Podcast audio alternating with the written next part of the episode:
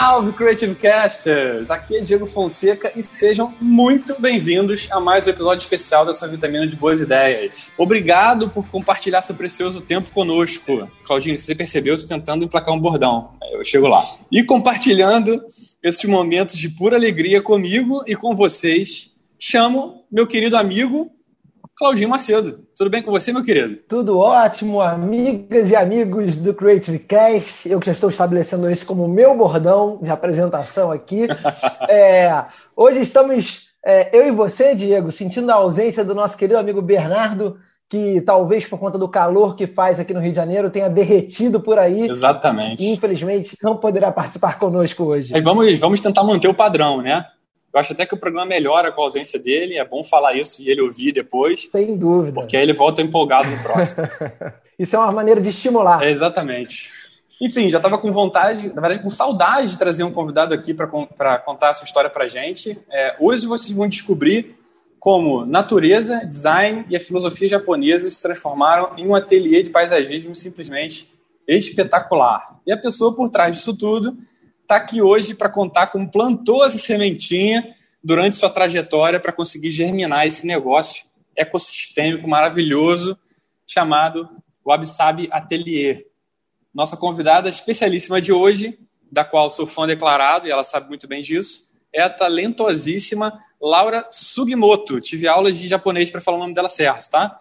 Seja bem-vinda ao Creative Cast, Laurinha. Gente, obrigada. Super obrigada pelo convite. Estou muito feliz de estar aqui, poder conversar com vocês sobre esse tema, contar um pouquinho da trajetória e falar sobre o Absab também, que eu adoro falar sobre esse tema. É um tema incrível e acho que a gente sempre tira, cada vez que a gente fala mais sobre ele, a gente tira mais alguma coisa positiva do, do conceito. Então, muito bom, muito bom. Maravilha, vamos, vamos falar sobre tudo isso. Falaremos sobre a trajetória dela até o ateliê, sobre filosofia japonesa, claro, e vocês irão olhar a imperfeição com outros olhos. Então, chega de apresentações, vamos adubar esse episódio com muita coisa boa logo após a nossa vinheta. Creative Cast, sua vitamina de boas ideias. Aurinha, seja bem-vinda mais uma vez. É, muito feliz com a sua participação aqui conosco. É, a gente que se conheceu deve ter mais ou menos uns 10, 11 anos, enquanto a gente trabalhava juntos no escritório aqui no, no Rio de Janeiro, na Tátil, ali em São Conrado, para quem conhece. E após isso, a gente teve é, alguns encontros aos soluços, assim, se esbarrava, e você já estava com o Absab rodando lindamente. É, então, eu já começo perguntando para você, nessa germinação da sua trajetória profissional. Eu, eu, eu, fico cheio de desses termos ligados ao, ao negócio, que o Claudinho gosta, entendeu? É um pré-requisito. Quando eu fiz a entrevista. Os links, os links. Não, maravilhoso! Quando eu fiz a entrevista para entrar no Creative Cast, me exigiram isso, entendeu? Então eu tenho que colocar essas coisas. Essa habilidade, não, é. tá, tá incrível. Mas voltando, é, nessa germinação, nessa trajetória profissional, por onde você começou? Conta pra gente um pouquinho. Tá, vamos lá. Eu acho que eu acho que assim, é, é praticamente uma história de vida, eu diria, assim, própria filosofia, o Absab, como ela está presente, como surgiu e virou o nome, né, do ateliê, porque é isso, eu peguei um nome de uma filosofia, abracei o nome e apliquei na minha marca. Então, acho que contar, contar da trajetória também faz parte, porque é, não foi, de certa forma, planejado, né? Então, como você falou, eu trabalhava no escritório de design e um, há um tempo é, já fazendo trabalhos é, muito parecidos, porque eu trabalhei em dois escritórios de design que trabalhavam com design gráfico, é, que tinham é, clientes semelhantes, então eu passei um, mais ou menos uns, sei lá, uns oito anos, eu acho, já até perdi um pouco a conta, mais uns oito anos trabalhando com os mesmos clientes, os mesmos temas. Então, em 2012 foi quando eu saí da Tátil, porque eu estava buscando outros assuntos mesmo, outros tipos de, de, de assuntos e e temas em que eu pudesse abordar criativamente, trabalhar como designer em cima daquilo, né? Ainda como designer ainda, né? Ainda como designer, sim, sim. Beleza. Então, é, interrompi, mas na minha cabeça eu ainda ia trabalhar com aquilo, com, com essa carreira que foi que eu me formei, né, em publicidade, mais focada em, em na área de criação, direção de arte. Então, sempre trabalhei nessa área. E aí saí mais pensando em continuar é, com essa mesma carreira. Mas é, naquele momento, 2012, eu estava com um pouquinho mais de tempo flexível, né? Porque estava fazendo só trabalhos como freela. E aí fui juntando, eu acho que juntando paixões, juntando coisas que me interessavam, é, práticas que eu gostava de fazer. É, então, enquanto eu estava trabalhando como freelancer, comecei a fazer, por exemplo, coisas manuais, reformar móvel, é, fazer objetos para casa, porque sempre gostei de decoração e trabalhos manuais. Sempre tive muita habilidade, assim, desde criança. Estudei em escola alemã em São Paulo que era muito voltada para isso, assim, para desenvolver aptidões em todas as áreas é, criativas. Não, peraí, você viu, então, então já, já entendi o mistério todo. Você tem a sua linhagem japonesa, ainda estudou no colégio alemão, cara. Sim. Que isso? Mais, mais, mais... Criada no Brasil. Um colégio é, bem humanista, assim, é, é louco. Que maravilhoso. É, e, e, é, e, é, e é isso, família, família brasileira com italiano, com japonês, com português, escola alemã, enfim, essa miscelânea brasileira. Quase, quase um esperanto em forma de família. Exatamente. Em forma de linhagens, maravilhoso. E aí comecei a fazer isso, então surgiam objetos e aí fotografava, e meus amigos gostavam, aí começavam a pedir. É, Ai, nossa, Laura, eu gostei dessa almofada, gostei desse outro objeto que você fez, faz um para mim. E aí, ainda com a minha veiazinha publicitária ali, é, acesa, sempre gostei muito de pesquisar a tendência, sempre gostei de entender mercados, de observar, acho que eu sou muito observadora, assim, sabe, de percepção mesmo. Acho até que essa percepção aguçada tem a ver com o Absab, também o olhar para o Absab, que eu, daqui a pouco eu chego lá. Mas é, pensei que eu poderia então criar uma marca, né? É, a partir daquela boa recepção recepção que eu estava tendo em relação aos objetos que eu estava fazendo. Então, junto com isso, eu imaginei que uma marca em que eu pudesse unir o design, que era né, minha especialidade como, como profissional, é, o, a conexão com a natureza, que foi uma das tendências que eu observei na, na época ainda, né, 2012, a gente está falando tipo oito anos atrás, é, então, a conexão com a natureza eu achei que pudesse ser algo que, que, que poderia virar um, um aspecto da, da, do processo criativo, porque eu acho que as pessoas já estavam sentindo falta de estar em contato com a natureza. Nossa vida é muito urbana, agitada, a gente não tem tempo para nada, né? Então, é tudo muito massificado. Então, eu achei que a conexão com a natureza seria um, um aspecto interessante de abordar no trabalho e o processo artesanal, né? A produção manual, os objetos feitos à mão. Também estava vendo um resgate disso é, acontecendo. Então eu quis juntar isso. Mas esse link, esse link, Lauri, é, então, aí você juntou tudo isso, mas você começou a perceber isso quando você começou a fazer é, os objetos, é, muito, muito ligada, né? Muito, muito na verdade apaixonada por, por talvez ainda, o paisagismo não tenha, não tenha ainda se manifestado com toda a sua exuberância. Naquela época, não. Mas, sei lá, um design de interiores, coisas que eu acho que, que te atraiu naquela história. Sim. Naquele momento. É, você já estava fazendo os objetos com esse com esse olhar ou era um tipo, vou ver, vou ver no que dá? É, eu acho que já tinha esse olhar, assim, já tinha o olhar, porque eu já estava na cabeça que eu queria resgatar a valorização do processo artesanal, então, eu queria unir o design com o artesanato, que hoje em dia a gente vê vários projetos, inclusive, de pessoas é, trabalhando com comunidades, né, com, com locais é, pouco acessíveis do Brasil, mas descobrindo artesãos com histórias de técnicas artesanais que passam de família, né, de geração para geração. Então, naquele momento, eu já estava vendo um resgate disso, que estava sendo pouco explorado ainda comercialmente mas já estava aceso, né? Essa, essa busca em valorizar o processo artesanal. E essa rusticidade, que é o, o seu, o, é, os materiais que a gente tem acesso e a, as técnicas manuais acabam gerando objetos mais rústicos, objetos que não, não têm aquela massificação de uma grande indústria.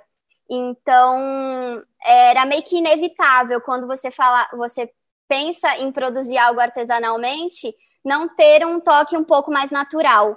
E aí, pensando em sustentabilidade, pensando é, num caminho um pouco, um pouco mais é, sensível para o planeta, eu diria, né? Então, a gente valorizar tanto o artesanato quanto os materiais naturais, que tem a ver com a conexão com a natureza, né? Que é a gente olhar para a natureza e ver o que, que ela tem a nos oferecer sem a gente intervir tanto.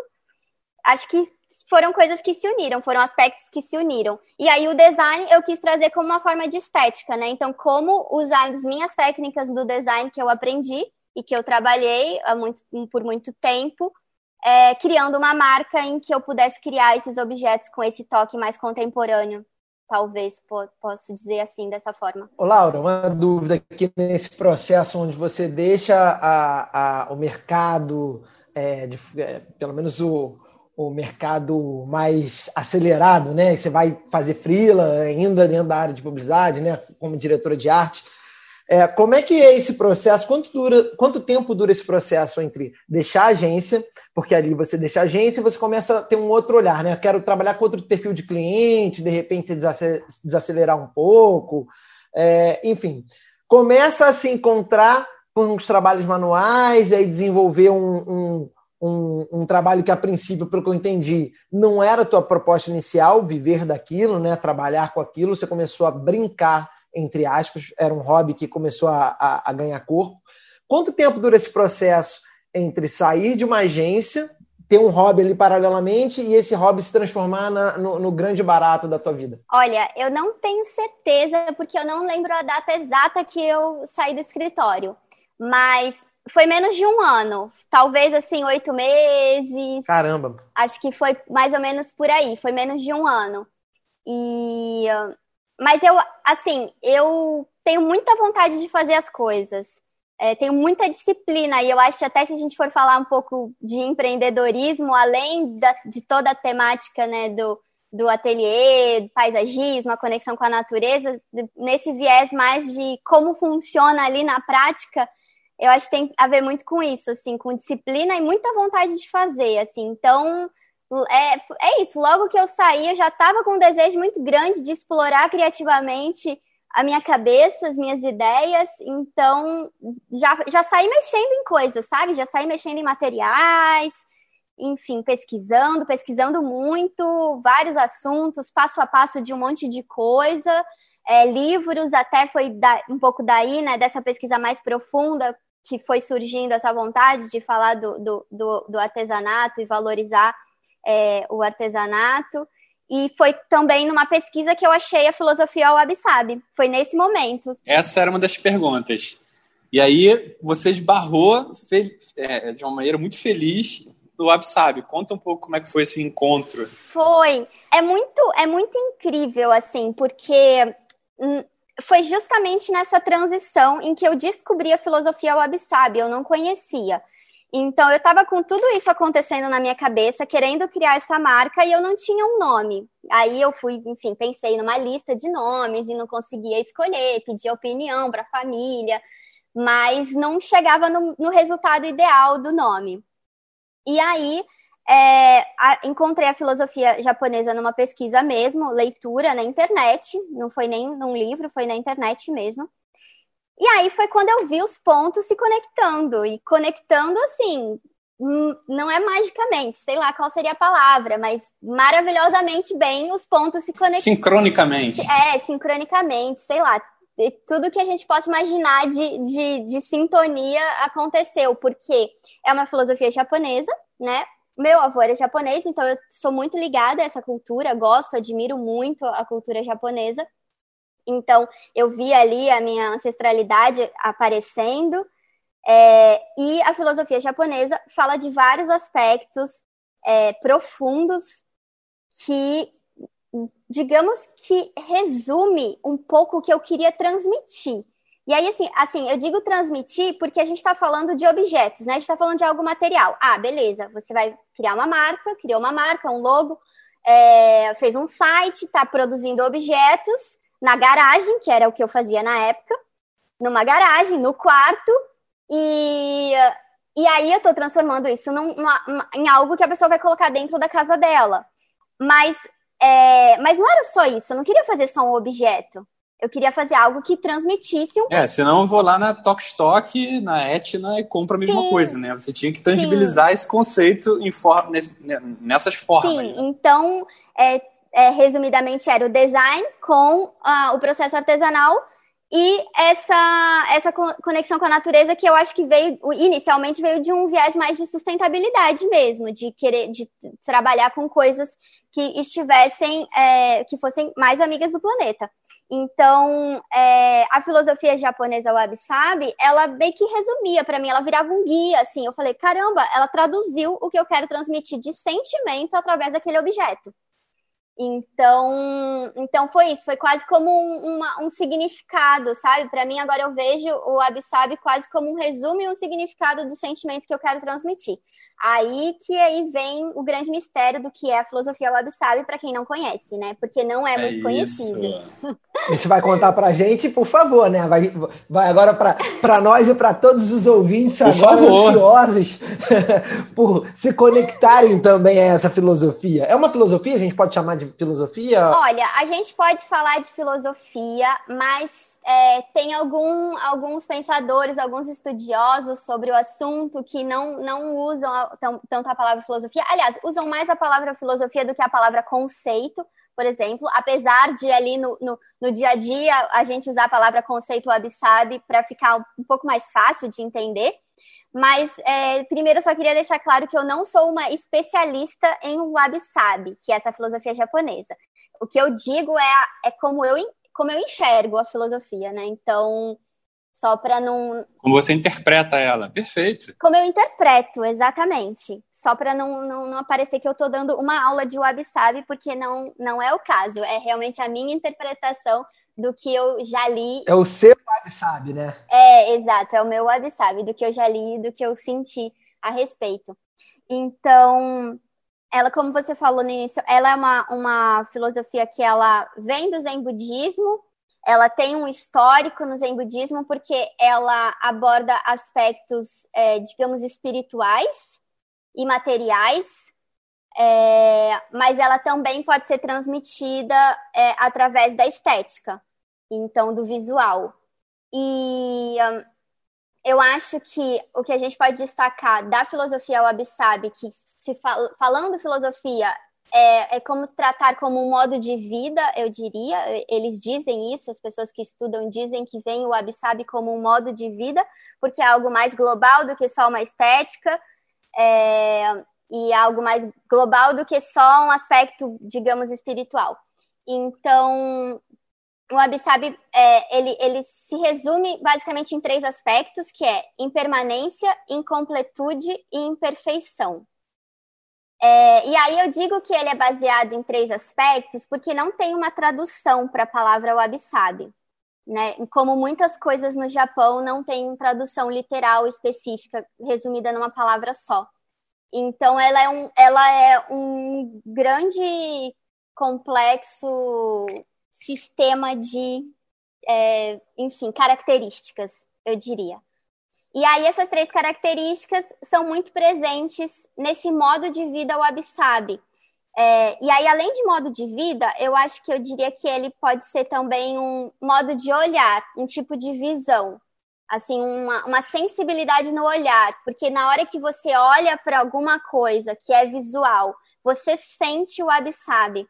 Então, é, o, por exemplo, as cerâmicas japonesas, as cerâmicas japonesas elas são é, super irregulares, assim você consegue ver a, as marcas da, da, da, fabricação dela manual, assim. Então, é, aquelas marcas que aparecem numa, numa cerâmica que é super irregular é o que dá valor, é o que dá, é, que, é o que dá valor o wabi-sabi para aquela, aquela peça. Porque o objeto passa a contar uma história, né? Parece que você sente naquele objeto que algo aconteceu ali, que, que enfim, que muita coisa aconteceu naquele objeto. Você não observa o objeto sozinho, assim, é, estático, por exemplo. É, então ele começa a carregar, é, começa a carregar mais histórias por trás dele. E, e tem outras histórias também, uma história mais já antiga, de lendas do Zen budismo, que um mestre é, ensina é, uma pessoa, um aprendiz é, a filosofia, e aí ele ensina sem ser muito explícito, então ele pede para esse aprendiz varrer uma, uma área assim aberta, porque tinham muitas folhas no chão. E aí esse aprendiz é, varre toda a área e não deixa nenhuma folhinha é, caída, deixa a área toda limpa. E que aí no final o mestre vai e sacode um pouquinho um galho, e aí esse galho cai em algumas folhinhas no chão. E aí, para ele, para o mestre, esse é o resultado Wabi-Sabi, que é, é, é, a imperfeição, é aquele, é aquele toque sutil que acontece, enfim, em quase tudo na vida. Exatamente. Que a gente percebe que, que é impermanente, né? O efêmero, aquelas folhas caindo, um pouquinho de folha caindo é efêmero, o ciclo do tempo é efêmero. Então, eu acho que é um olhar muito sensível para a vida mesmo. Então, por isso que é complexo, é complexo de falar, é complexo de entender, assim, o livro, tem um livro chamado Wabi Sabi, é, da, da editora Cobogó, que traduziu para português, porque eu inicialmente, lá em 2012, eu li o inglês. Nossa, achei que você ia falar que tinha lido o japonês. Eu ia falar, meu Deus. Não, não é para tanto. Eu li, é, e aí esse livro chama Wabi Sabi para artistas, designers, poetas e filósofos. Então, assim, eu já li esse livro mais de uma vez. E aí, e, e mesmo assim, você, sabe, precisa parar e pensar, peraí, mas isso é como é. É. então, é complexo, mas ao mesmo tempo, quando você é, internaliza um pouquinho desse, desse, desse conceito, você começa a observar ele no dia a dia. Então, é isso, os três aspectos: incompletude, impermanência e imperfeição. Se a gente for olhar para esses três aspectos, é a vida, é a natureza. Maravilhoso. Você usou a palavra especial do meu gancho para minha próxima pergunta, é, muito em relação à a nossa relação com a natureza. Na pandemia, é, se intensificou uma busca muito grande de contato com a natureza, né? seja por trazer é, ou montar as suas urban jungles em casa, Sim. seja por tentar praticar um slow living, né? ou buscar, para quem está aqui no Rio de Janeiro, buscar as serras cariocas que tiveram um boom de, de locação para essa desconexão com o concreto, né? Ou, como, como muitos dizem, é, fora do carpete. Sim. É, esse movimento, que ele é, ele é recente, mas que também já vem sendo construído já há um tempo. Até em 2012 você já via isso é, timidamente acontecendo.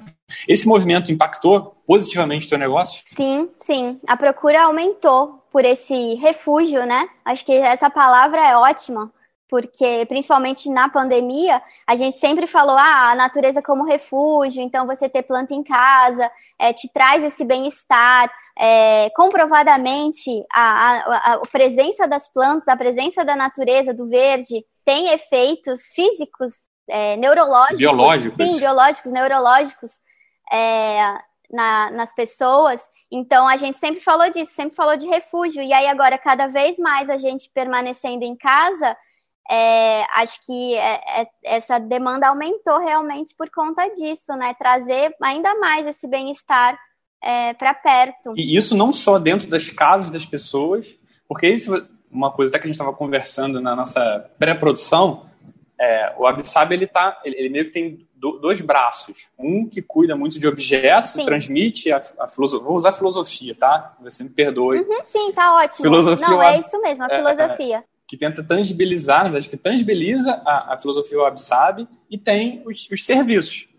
Né? E aí, serviços belíssimos. Eu lembro, e eu não sei se já era o Wab tá, Laurinha?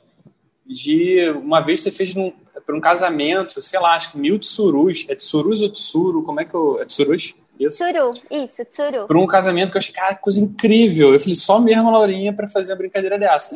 Não sei se. Acho que, eu acho que já era o Wabi que inclusive o, já. o símbolo uhum. o símbolo era um, era um tsuru, né? Não sei se ainda é. Acho que sim. É. É. Uhum. E conta um pouquinho também essa, esses, dois, esses dois lados que tem tanto as pessoas querendo se aproximar é, da natureza através, óbvio, da tangibilização do conceito, da filosofia, sabe? E também, cara, eu vi, por exemplo, o seu trabalho lá no Pipo, do para quem mora aqui no Rio, do Fashion Mall, espetacular. O restaurante do Felipe Bronze. Sim, Felipe Bronze. Meu Deus. E foi para São Paulo o restaurante dele. Mas a gente continuou com o paisagismo lá também. E é, ficou bem legal. É, não, extremamente maravilhoso. E aí o que eu quero conectar é o seguinte: o Sabe é um conceito baseado na, na, aceitação, na transitoriedade, nessa impermanência que você falou, e na imperfeição. Aceitar que o, que o. Tô colando, tá? Aceitar que o belo é imperfeito e incompleto. Eu acho isso, isso maravilhoso. Só que designers, cara, são quase o oposto disso, né? É, através de regras de construção, aí quando você falou da filosofia alemã, de Gestalt, de Bauhaus, é, quando você entra tanto na construção quanto até esteticamente no universo do design gráfico, é tudo que você não quer é algo imperfeito, né? É você fica lá, assim, o maior inimigo do. Na verdade, acho que até o maior amigo de um designer, principalmente um designer gráfico, é o tempo, para que você tenha um prazo, deadline. Como é que você consegue tangibilizar isso dentro do ateliê? Do tipo assim, cara, eu acho que isso aqui está imperfeito. Pronto. Tá ótimo. Olha, é, é, é é, é, é difícil. É assim, não é, um, não é fácil. É, eu acho que quando, assim, nesse tema do design, né, eu, o que eu sinto é que o imperfeito, o incompleto, ele é belo, mas ele também pode ser planejado. Então, né, se a gente está falando, a gente está fazendo aqui um podcast falando sobre criatividade, é esse, esse um pouco do nosso foco, né? Então, se a gente está falando no, no, processo criativo, o meu imperfeito, o, o, o como, como eu criativamente apresento o trabalho, né, visualmente, através do Instagram, das fotos, é, ele mostra a imperfeição, mas ele mostra de uma forma planejada, porque eu planejei aquele objeto, né? Então, eu escolhi que aquela, aquele vaso que tem o um formato de pedra, ele tem aquele formato específico, né? Então, na hora que eu escolhi que é um trio, que é um, vaso que eu chamo inclusive de vaso pedra, é um trio de vasos em formato de, de, de seixos naturais, é, eu pensei em composição. Então, eu pensei em design, eu pensei em harmonia, né? Eu pensei em vários conceitos estéticos, é, técnicos de design envolvidos naquela criação mesmo criando algo imperfeito. Então, é um, é um equilíbrio, sei lá. É... Eu diria que é perfeitamente imperfeito, né? Assim, é o imperfeito que você, que você quer, né? Que seja, da forma que você quer. Sim. Isso é muito interessante, Laura. E, por exemplo, nas peças que você vende, você tem. São peças únicas ou você consegue reproduzi-las é, é, enfim, para você tem um limite para reproduzir? Como é que funciona isso? É, as peças que, que eu vendo, elas são, é, elas são é, como é que fala? Elas já têm um padrão, né? Então eu desenvolvi, por exemplo, esse vaso pedra e eu consigo replicar ele. Então ele é baseado, né? Ele teve um motivo para ser criado daquela forma, para transmitir essa, essa, o efêmero, transmitir o imperfeito e a beleza nisso tudo. Mas eu consigo replicar no meu processo de produção das peças artesanais. A gente consegue fazer, né? Mais unidades e consegue vender é, isso na nossa, na nossa loja. Mas, é, como até o, o, Diego lembrou do projeto do Pipo, é, do projeto do, dos Surus, a gente, eu também faço é, projetos especiais, projetos para espaços, então, que até vai né, falar um pouco do, do, do, paisagismo aí, de uma escala pequena de um objeto e como transmitir o Absab numa escala bem maior, num projeto de paisagismo, por exemplo, uma casa. É, então, acho que é isso. Tem, tem vários, vários viés assim na, na, na, produção do ateliê, tanto de objetos que eu já padronizei, que seguem uma estética, então segue uma estética bem, bem limpa, bem simples, né, sem grandes, grandes elementos ali, pra, mais para a gente falar mesmo sobre o imperfeito, sobre a simplicidade da natureza, né, sem precisar de muitos artifícios.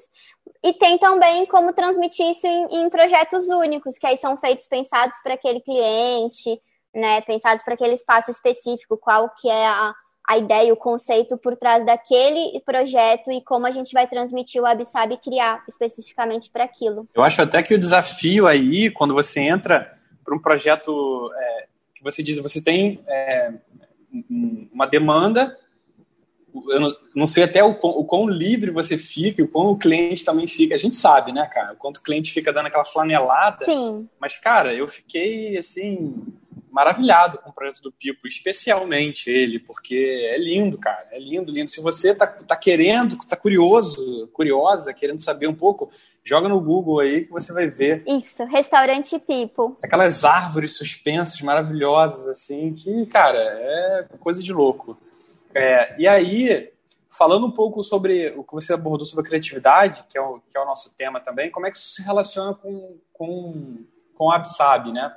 É, muito pelo bloqueio que a gente tem, e aí eu vou entrar justamente nessa saga, não só dos designers, mas das pessoas que são muito aficionadas por perfeição, né? E a gente sabe que perfeição é da ficção, né? A vida real, como, como você mesma falou, ela é, ela é imperfeita, é, é, é normal. É, e aí a gente já fez esse link. Uma das perguntas era se, se isso daria para fazer um link com nós mesmos. Dá. O fato de sermos imperfeitos, né? E de sabermos que ainda não estamos prontos, talvez nunca ficaremos até o final da nossa vida. É, como é que a gente, você acha que a gente consegue lidar para destravar esse sabotador interno que nos inibe de fazer alguma coisa? Quando você começou com essa ideia do, do, do AbSab, que você esbarrou nele nessas pesquisas e pô, se apropriou dele com muita com muita propriedade, é, a gente vê em, outros, em, outras pessoas, em outros casos, pessoas que se, se travam muito por imaginarem que o que elas estão produzindo não é perfeito. E logo não é digno de ser apresentado, algo do tipo, entendeu? Quero que você conte como é que, como é que você pensou nisso para você é, é, apresentar isso sabendo que a, a imperfeição ela é, ela faz parte, ela é protagonista do teu processo. Eu acho que a, a imperfeição ela está muito ligada à aceitação, né? Então, na hora que a gente fala sobre o Abissab é, e tenta transmitir essa filosofia através do objeto, e a gente mostra um defeito na peça, por exemplo, numa cerâmica japonesa que vem com uma marca de, sei lá, de um dedo, é, e aí a gente mostra que é possível aquilo ser bonito, gente, é, é uma forma de talvez a pessoa sentir, internalizar aquilo e aceitar ela mesma, né? E levar isso para a vida dela, não só ela, mas pro, pro, pro, pro resto do mundo, para a visão que ela tem do mundo, né? Aceitar que a imperfeição vai estar sempre presente, que o efêmero vai, vai, vai ser sempre efêmero. Então, é, eu acho que é isso. Começa de uma, começa de uma aceitação. É, mas é, assim, se, se a gente for falar de como é, tentar aceitar e tentar dar um passo à frente em um projeto criativo, eu acho que aí eu já, eu já diria que tem a ver muito com identidade. Então, para mim, foi muito forte e, e, me dá muito, muita segurança de continuar trabalhando com isso, porque eu me sinto muito representada pelo aquilo que eu estou criando. Então, eu tenho uma ligação muito forte de identidade com a filosofia e com a forma que eu transmito ela. Claro, é isso, eu sou uma admiradora do Abissab, eu não sou uma especialista. Então, a forma como eu enxergo o Abissab para mim, para minha vida, é, eu me identifico tanto que eu acabo criativamente tendo muita segurança naquilo que eu crio, né? Então, se você tem os seus valores muito fortes, é, eu acho que na hora que você coloca um projeto para frente, você vai com segurança. Tanto a segurança quanto a aceitação, que eu acho que estão muito conectadas, né? Então, mesmo que saia algo imperfeito, você já aceitou porque você está confiante.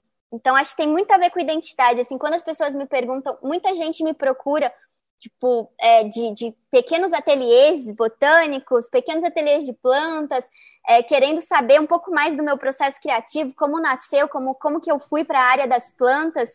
Como, Laura, como é que eu faço? Você vai falar, você vai falar, Laurinha.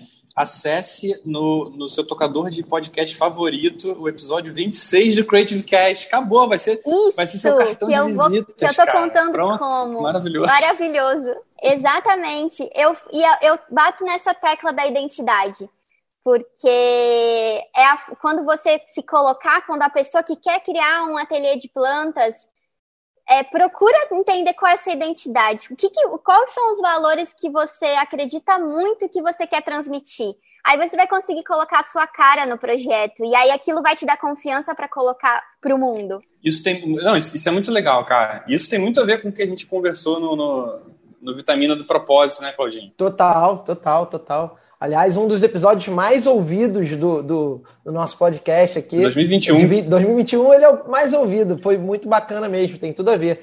É, e Laura, eu queria aproveitar, voltar ainda um pouco naquela, naquele teu processo. É, me, eu, eu curto muito essa, essa fase da descoberta, né? Ou da redescoberta, ou da reinvenção, que foi quando você saiu da agência e você começou a, com a Absab, naqueles, vamos dizer, oito meses ali onde a sua vida é, se transformou.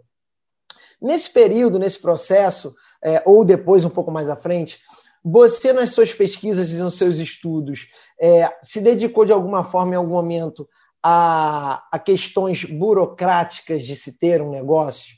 É, é, né? A gente não tem, a gente sempre fala sobre isso, assim, a nossa, nossa formação em colégio, em faculdade, é, negligencia muito né, o empreendedorismo, né? Tipo, é, cursos é, de, de educação financeira e outros tantos que seriam muito importantes para a gente. É, você já tinha alguma bagagem disso? Ou você é, foi nesse processo que você começou a aprender? Ou foi aprendendo fazendo? Fui aprendendo fazendo e continuo aprendendo fazendo. Maravilhoso. é complicado, né? É difícil, assim, porque você tem que fazer vários papéis, né? Uma, criar uma empresa você é todos os setores. Então, você faz o marketing, você faz a produção, você faz financeiro, faz atendimento, faz comercial.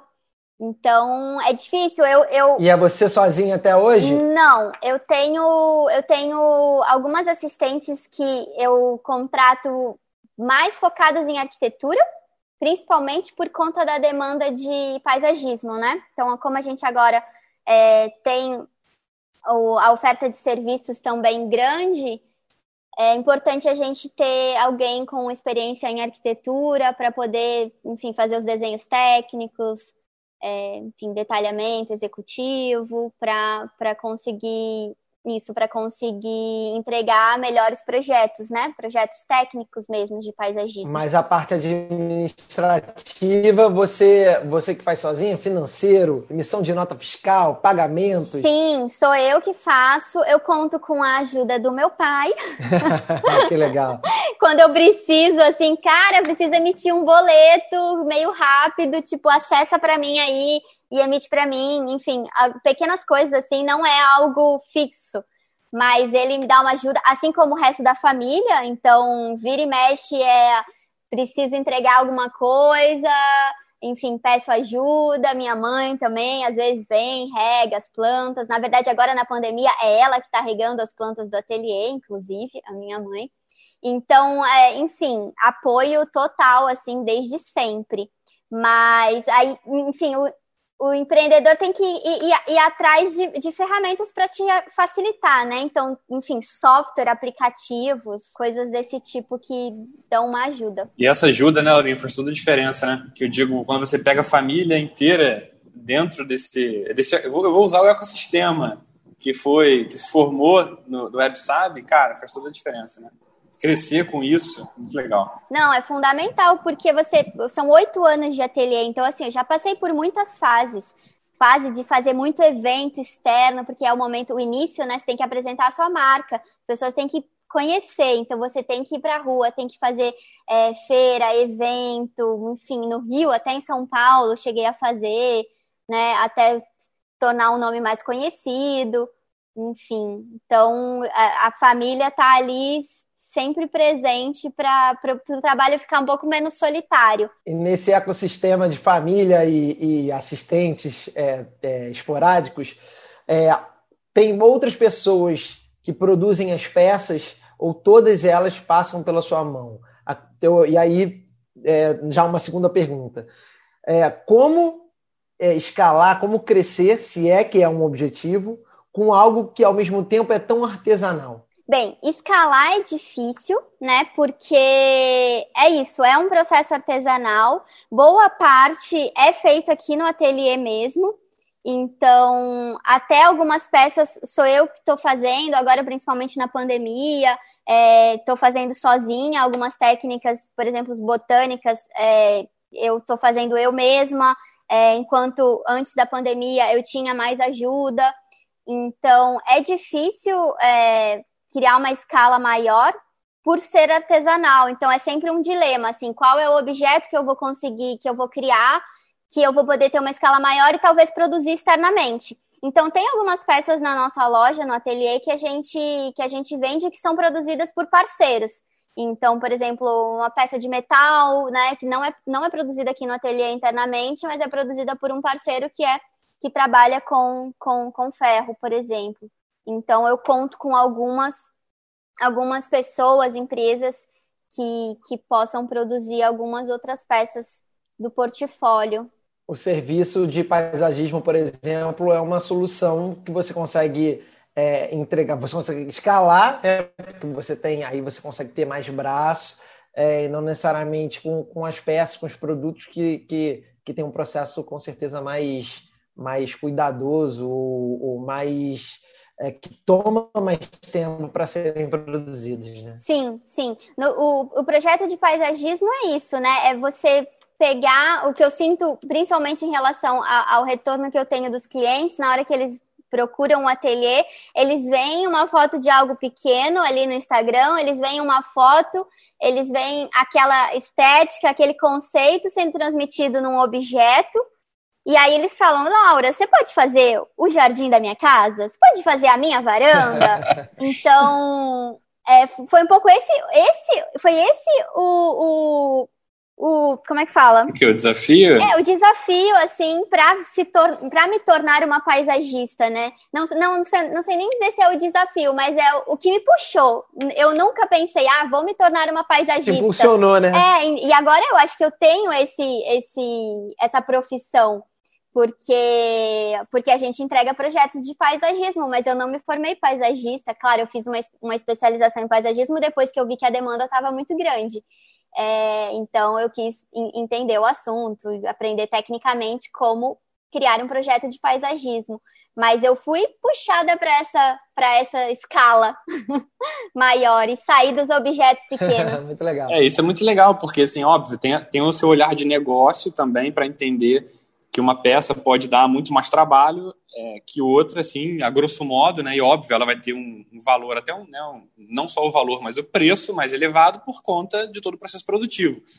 É, o outro ponto todo é, cara, como é que você consegue né, olhar para o ambiente e falar, cara, isso aqui vai ser único, isso aqui vai ser um projeto que vai, inclusive, transmitir a minha essência e, ao mesmo tempo, criar uma área de interseção que vai dialogar com a essência seja da pessoa, quando ela quer fazer um projeto no, no jardim dela, na varanda, como você falou, seja para um restaurante, que também tem os, os, seus valores e as suas questões que precisam também estar expressos dentro desse projeto de paisagismo. O, o Absab Ateliê hoje é um ateliê, é um ateliê botânico, não é um ateliê de paisagismo. Como é que eu chamo? É, eu diria que é um estúdio criativo. Estúdio, melhor ainda. É, porque eu acho que é isso. Ele, ele engloba muita coisa. É, a gente tem a, a, eu, a missão do Absab é fazer um convite à pausa e à contemplação. Então, eu acho que é esse convite que eu quero fazer.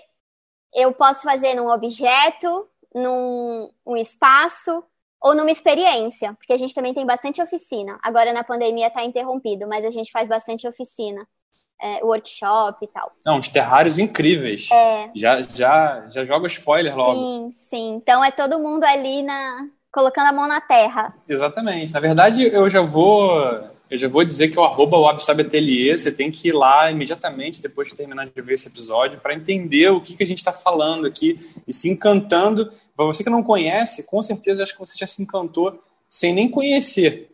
Então, por favor, vá lá porque é, é maravilhoso. E Laurinha, para onde, onde você quer levar o ateliê? Hum, boa pergunta. É... Para o infinito e além? Olha, eu quero, assim, eu acho que é um passo de cada vez. Assim, cada vez mais, assim, o mundo nos mostra isso. Então, eu acho que eu vou, eu vou sentindo e eu vou levando o meu negócio na medida que eu sinto o meu próprio ritmo, assim. Então, é isso, é ter os valores fortes na cabeça e, e, e caminhar junto com eles. Então, sim, adoro criar projetos e até criativamente falando, unir uma demanda de um cliente que eu vou entender o conceito dele, vou entender o que ele está buscando, o que ele quer transmitir com aquele, com aquele jardim e entender como que eu carrego a filosofia Wabi-Sabi, né, e toda a sua estética para um projeto, né? Então, unir as duas coisas e, tra e transformar num jardim ou transformar num objeto e, e continuar criando, Acho que é isso, continuar criando. E não, não sei qual é o tamanho, qual é, qual é o material, formato. Eu só sei que é isso. Eu tenho muito claro para mim qual é a identidade do trabalho. Muito legal. É, eu acho que até a identidade do trabalho como a sua identidade. Eu acho que quando a gente falou do no, no Vitamina, sobre propósitos, a gente falou muito disso, né? É, não necessariamente todo mundo precisa ter o seu, ter que descobrir loucamente. Às vezes é uma jornada que ela é divertida por ter essa descoberta que pode acontecer em algum momento, como aconteceu com você. E o que é mais legal de ouvir você falar é isso. É, independente para onde eu vou, eu quero manter os valores sempre presentes em tudo que eu faço, seja um objeto, seja uma experiência, seja um projeto de paisagismo.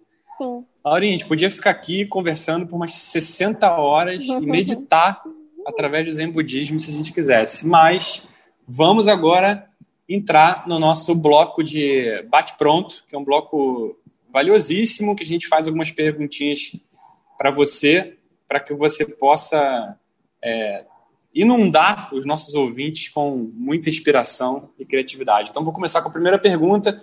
Três coisas que te alimentam criativamente. As plantas, arte e as pessoas. Feita. A junção disso. E Laura, três dicas para quem quer começar trabalhando com natureza, seja com experiência, design ou mesmo negócios relacionados. Sim, para quem, quem quer trabalhar com, com natureza, com planta, é, eu acho que a principal dica é prática. Porque é isso, a natureza está viva, é impermanente, é imperfeita, é incompleta, então você tem que você tem que você tem que cultivar. Você tem que cultivar. Você aprende no processo o, como é que funciona, a, como, é que, como é que é lidar com plantas.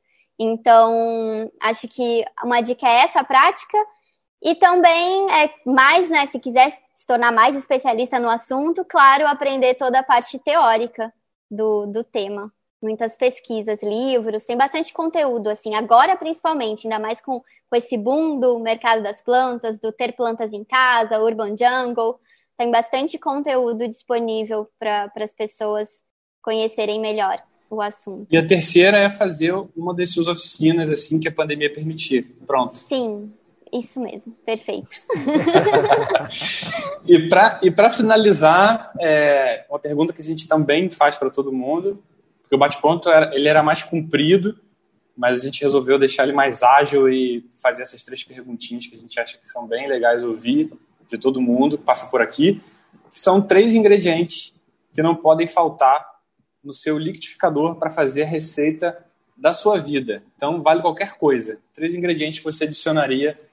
E aí não pode falar em permanência, é, é, imperfeição, e qual é o terceiro? Incompletude. Terceiro. Incompletude. Ou pode. Tô brincando. Bem, eu acho que é, para mim, né, o Web sabe. Acho que família, família. Família é essencial. E o terceiro, nossa, é difícil mesmo. Pode ser qualquer coisa, Laura. Pode ser um suco de morango. Um chá. Aí, pronto. Um chá. Caramba, a gente falou, você falou uma bebida e eu falei o chá ao mesmo tempo. Um chá? Perfeito. Olha, perfeito. Numa cerâmica japonesa, certo? Sim, de preferência. Na verdade, na verdade esse liquidificador seria, seria em cerâmica, né? A gente não sabe nem como é que ele seria, mas enfim. Bom, vou aproveitar e já vamos, chegamos no, no finalzinho do nosso, do nosso episódio e vamos para nossas dicas de liquidificador. São aquelas dicas que você já está ouvindo a gente há bastante tempo ou chegou por intermédio desse ateliê incrível. É o momento que a gente compartilha com você é, dicas de coisas que a gente viu, ouviu, experimentou, foi, comeu, bebeu, dormiu e achou legal e trouxe para cá. Então, Laurinha, por favor, brinde os nossos ouvintes com a sua dica. Olha, a minha dica é o documentário do Emicida no Netflix, que chama Amarelo é tudo para ontem. E uh, eu fiquei muito emocionada com, com esse documentário. Acho que eu puxei ele como dica porque acho que das últimas coisas que eu assisti, né, está falando de momento de pandemia, todo mundo assistindo muita coisa é, foi, eu achei bastante emocionante. E em uma parte, ele usa vários termos, no, no decorrer do documentário, ele usa vários termos relacionados à jardinagem, então, cultivar, regar, é, para explicar. Sim, é mesmo. Para explicar a, a, a narrativa do documentário. E em uma das partes ele fala sobre a experiência dele de ter horta, e que na, nessa experiência da horta é, ele aprendeu, entendeu é, o ciclo do tempo e como que isso é importante para a gente entender o, o ciclo do tempo, né? Como tem a ver com a vida. Então achei muito muito significativo, assim, me, me identifiquei, né, com aquela fala, apesar de ser um universo totalmente diferente, né? Estava falando de Zen budismo, Wabi Sabi, e aí vai vai pro pro Emicida, mas tem tudo a ver, na verdade. E aí, é, não sei se vocês já viram, mas a, a música É Tudo para Ontem, que tem a, a, participação do Gilberto Gil, ele faz uma. Ele, ele, ele lê um texto que é de. É uma dica 3 em 1, né? Porque é um, em uma dica só, eu tô falando um monte de coisa. Mas esse, na música É Tudo para Ontem, o Gilberto Gil, ele lê um texto que é de um livro que chama A Vida Não é Útil, do Ailton Krenak, que é também um, um autor muito interessante, com, com ideias muito interessantes de serem conhecidas. Eu não li esse livro ainda dele, que, é, que chama A Vida Não é Útil, mas eu estou super curiosa, eu já até comprei. Então, então é isso. Essa é a minha dica. Que maravilha! Pacotão de dicas. Maravilha, de dicas. É. Inclusive, o, o, o documentário do Emicida foi a minha dica do último. Eu fiquei também, cara, eu me emocionei vendo, vendo o documentário, achei maravilhoso. E realmente, cara, é uma coisa que eu não tinha. É, não conectei quando eu dei a dica, é isso. Ele, através da horta, essa experiência, ele começa a dizer como é que isso agregou diversas outras coisas para a vida dele. Isso é muito legal. E o Ayrton Krenak, é, eu acho que teve um, teve um livro que, cara, esse bobear acho que foi a primeira dica de todos. Não era esse livro, era um outro, é, que agora eu não sei, que era alguma coisa de. Ideias para Diário Fim do Mundo? Ideias para Diário Fim do Mundo, exatamente. Cara, e foi um livro bizarro, porque eu comprei ele, tipo, de noite e é, em uma hora e pouco, menos de duas horas, tinha lido ele inteiro. Ele é maravilhoso, ele fala muito sobre essa questão da, da conexão, dessa simbiose entre homem e natureza, né? E, na verdade, é uma coisa só. Muito bom. Claudinho, por favor, sua vez, sua dica maravilhosa. Vamos lá. É... Eu ia falar que por coincidência, mas eu não acredito muito em coincidências. É... Enfim, a verdade é que essa semana é, também gravei para um maravilhoso podcast que eu participo, Um Fone para Dois, que o Diego ama, um outro podcast. Muito bom. Outra onda, completamente diferente. Mas a gente bateu um papo essa semana com uma pessoa chamada Mon Liu. Ela é chinesa, é, e aí começa a vir as, entre aspas, coincidências. Ela é chinesa, ela também é paisagista, é designer de interiores, mas faz um trabalho muito bacana, e por isso o nosso papo com ela, com numerologia e Feng Shui, que não é exatamente essa pronúncia, o Diego sabe bem que minha pronúncia com, com, com palavras estrangeiras é terrível. É, mas, enfim, aqui no Brasil todo mundo entende quando a gente fala Feng Shui ou Feng Shui. Então, é, o que eu gostaria de recomendar é o perfil dela no Instagram, monliu10, M de mamãe, O, N de nariz, L, I, U, 10, numeral. Esse é o perfil dela. É, tem várias dicas bacanas, ela faz um trabalho muito legal. Ela já fez minha numerologia, já fez o Feng Shui aqui de casa. Que isso, olha só. Ela é incrível, muito bacana. E, pô, e achei uma baita de uma conexão pelo trabalho próximo com o que a Laura faz, pelas origens é, orientais. E, por que não, quem sabe, talvez até uma parceria aí. Ela um fazendo algum projeto com a, com a Laura. Já começa a pensar nessas coisas muito loucas. E é isso aí. Arroba Monliu10, sigam lá no Instagram. Maravilha, Claudinho. Obrigado pela tua dica. Eu acho que o Creative Cast ele, ele, ele vai acabar virando um grande hub, cara, de conectar essas pessoas maravilhosas que orbitam pelo, pela, pela essa estrela pequenininha chamada Creative Cast, esses megaplanetas que vêm conversar com a gente.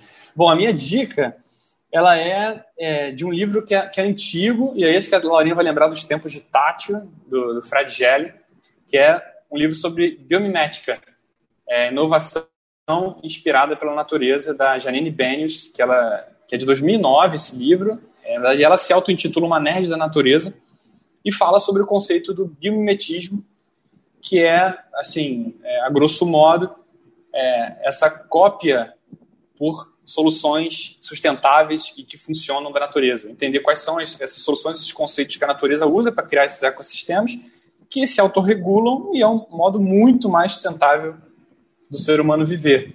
E dali, diversas derivações foram feitas. A própria razão áurea é, foi tirada a partir disso.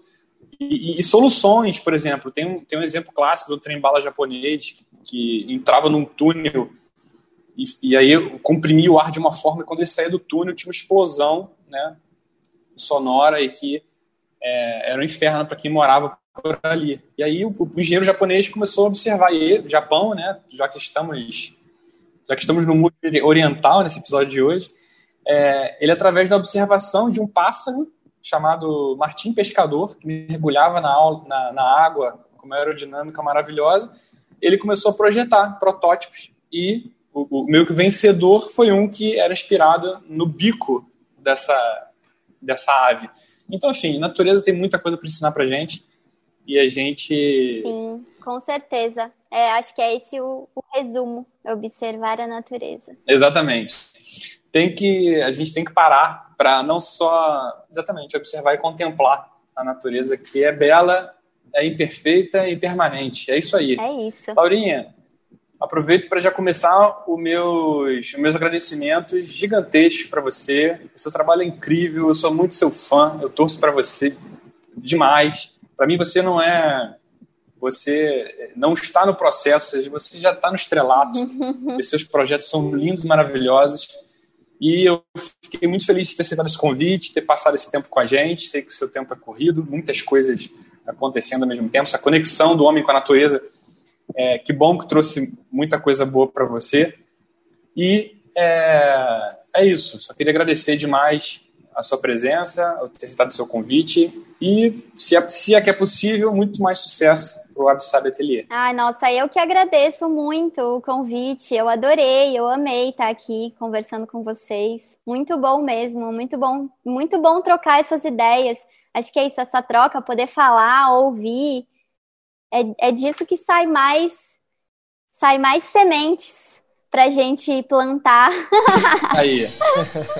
Perfeito. É o poder da metáfora. Claudinho. Claudinho, obrigado, meu querido, por mais uma. Até semana que Pô, vem. Obrigado, cara. Agradecer também a Laura, foi muito legal. É, as peças do ateliê são muito bacanas, parabéns. É, não conhecia a filosofia Wabi Sabi, também achei muito bacana e já me sinto conectado, porque pelo menos na parte da imperfeição eu já estou enquadrado. Então, então achei Ai, ótimo. Deus. Muito obrigado, Laura. Prazerzaço te conhecer. Sucesso. Obrigada, muito obrigada, Claudinho. Prazer também. Super abraço para todos. E hoje trabalhamos na incompletude porque é verdade. não estamos completos. Então, cara. É isso, é isso. Estamos muito. Estamos muito, é isso. Gente, obrigado por você ter ouvido a gente até aqui. Já sabe que você pode achar a gente no arroba CreativeCast lá no Instagram. A gente vai transbordar muito do que foi falado aqui, lá, graças a essa aula maravilhosa sobre essa filosofia espetacular que é o Absab. Convidamos vocês para pesquisar um pouquinho mais e para, óbvio, admirar todas essas criações maravilhosas de Laurinha com o Absabe Atelier. É, aqui, quem falou foi Diego Fonseca e me despeço agora. Até semana que vem. Valeu, galera. Tchau, tchau. Valeu. Creative Cast a sua vitamina de boas ideias.